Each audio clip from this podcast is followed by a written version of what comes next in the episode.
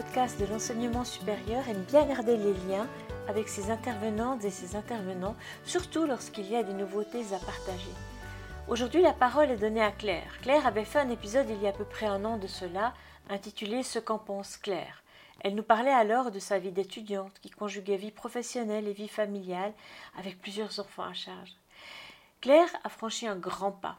Elle est passée du statut d'étudiante à la Haute École pédagogique de Lausanne à celui d'enseignante dans cette même école, d'un semestre à l'autre.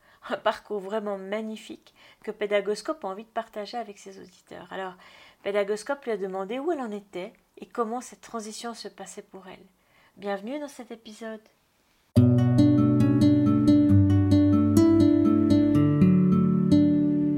Alors, j'ai fini par être diplômée. Ça va été non plus de, tout repos.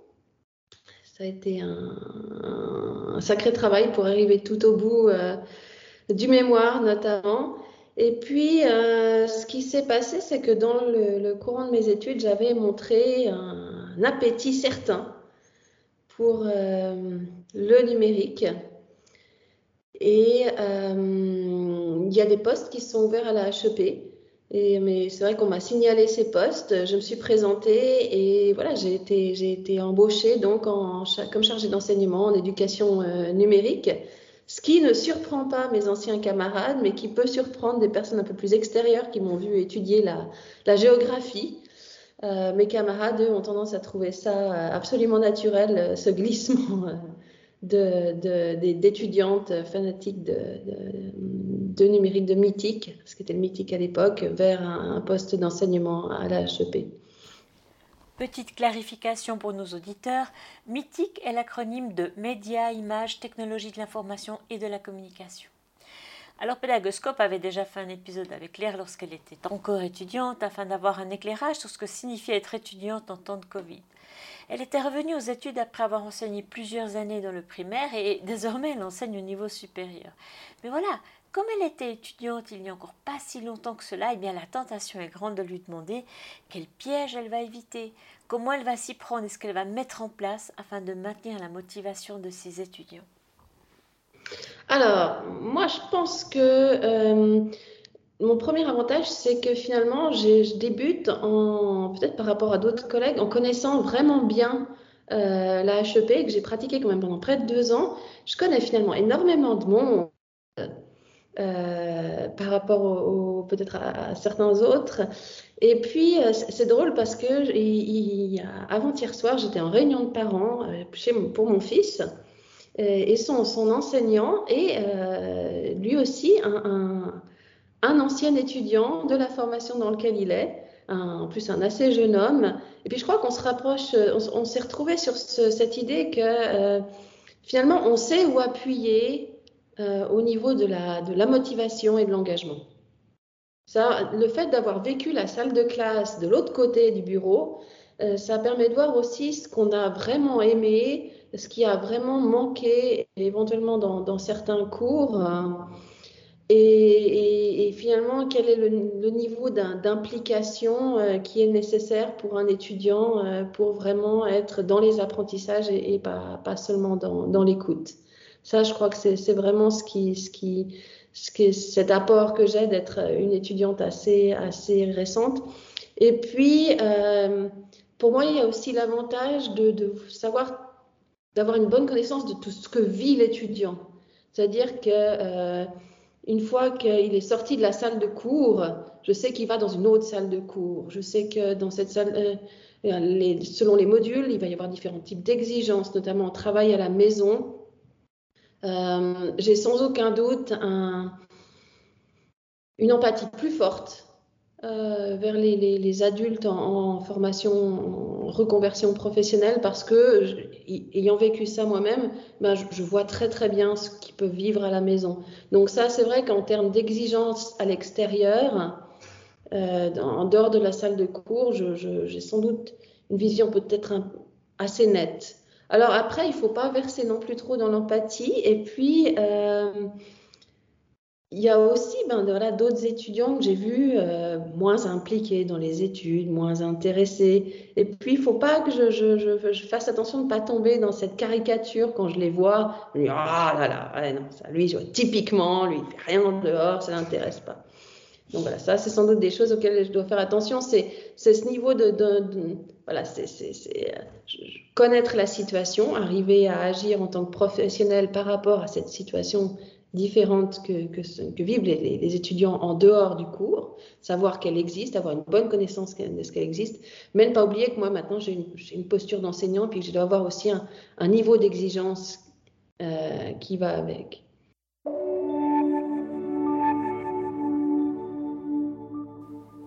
Vous avez donc sans aucun doute une empathie plus forte envers les étudiants en reconversion professionnelle comme vous l'avez euh, vécu vous-même et, vous avez donc trouvé des moyens pour activer l'engagement, pour garder ces étudiants motivés. Alors plus concrètement, est-ce que vous pouvez nous dire comment vous allez faire dans votre cours? Qu'est-ce que vous allez mettre en place vraiment concrètement euh, comme activité, comme euh, scénario pédagogique? Donc, euh, ce qu'on va proposer nous aux étudiants dans un cours bien spécifique, c'est vraiment une co-construction des savoirs. Sans, avec un cours qui finalement sort du, schéma classique du PowerPoint affiché et puis des étudiants qui, qui suivent. Donc on part vraiment sur des activités qui vont permettre de faire émaner les savoirs de façon guidée euh, des étudiants. Et puis, je pense que là, c'est vraiment la bonne solution pour déjà avoir des étudiants qui soient impliqués et qui soient engagés euh, dans ce qu'on va leur proposer. Alors après, ça, ça a un autre euh, désavantage, c'est vrai que ben, ça demande du travail des étudiants. Et puis, ben, tous les étudiants sont pas non plus prêts à, à à être dans cette dynamique systématiquement. Alors heureusement, nous, c'est un cours d'une heure trente. Ma foi, ils peuvent se reposer avant et se reposer après. Mais c'est vrai qu'on va leur demander beaucoup d'engagement. Après, c'est quelque chose qu'on a clairement établi dès le début. Mais c'est vrai que dans la situation où aussi on est maintenant, avec des étudiants qui ne peuvent pas tous être en cours, euh, c'est des modalités qui ne sont pas toujours non plus très faciles à, mettre en œuvre Juste euh, maintenant, c'est vrai qu'on a dû faire quelques ajustements parce que on a une partie de nos étudiants qui, sont encore à distance euh, et avec lequel on va, devoir travailler aussi de, de, cette manière. Alors, on ne sait pas combien de temps.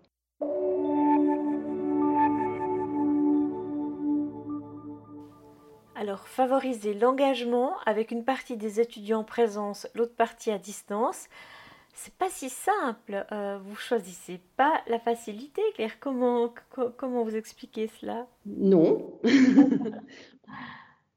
on est bien d'accord. Après, euh, c'est vrai que euh, on n'a pas choisi la facilité, mais d'une part, je suis pas seule puisque j'ai donc c'est ce qui est un véritable cadeau, le co-enseignement. On est deux dans la salle, deux enseignantes. Ça, ça offre déjà des possibilités pour la comodalité.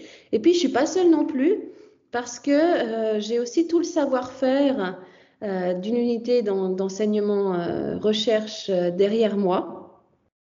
Et c'est vrai qu'après mon premier cours en comodal, on a eu une séance d'UR où ben, on a pu partager effectivement par rapport à à, cette, à, ces défis hein, qui sont vraiment euh, liés à cette, à cette, période extrêmement particulière qui est ni d'enseignement à distance avec un accent mis sur le présentiel, mais des étudiants qui n'ont pas tous la possibilité d'être là. Et cette, cet apport de l'équipe euh, derrière soi, euh, ça m'a permis de, de, de, réfléchir aussi, de trouver des solutions, mais aussi d'éviter d'être euh, d'être trop clivé, parce que c'est vrai que voilà, c'est du travail en plus, cette commodalité.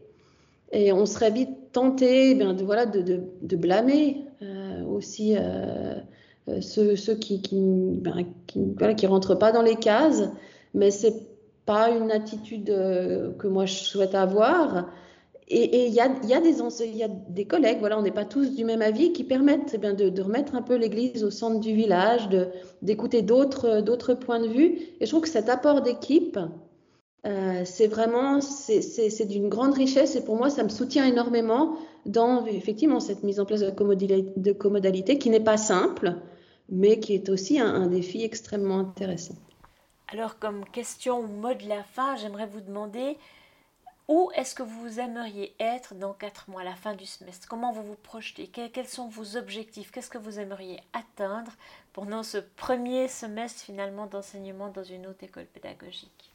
Alors j'espère qu'on va arriver à un groupe d'étudiants, en tout cas pour ce groupe, pour ce, groupe spécifique là que je vais suivre tout le semestre, euh, qui aura euh, appris durant le cours, autant par ce qui est transmis que par ce qui est vécu. Euh, ça, j'espère qu'on va arriver à un bilan. On va se dire, ben voilà, ce, ce cours qu'on a décidé d'être un cours à vivre et pas à suivre, euh, ça a fonctionné, ça a pris, les étudiants, ils ont apprécié, et puis on voit qu'ils ont progressé dans leurs apprentissages, même ceux ben, qui, voilà, qui, ont été, qui ont été à distance.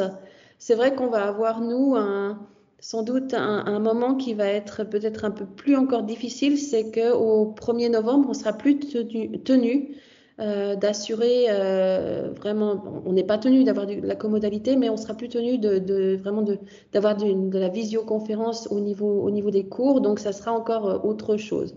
Mais j'espère vraiment qu'on va se, arriver à la fin de ce cours et se dire, ben voilà, on avait raison, de choisir euh, cette co-construction, euh, cette euh, sortie du, schéma classique avec le PowerPoint. On avait raison, point de vue enseignant, puis on avait raison d'aller contre cette tradition aussi étudiante et on a réussi à avoir l'adhésion des étudiants.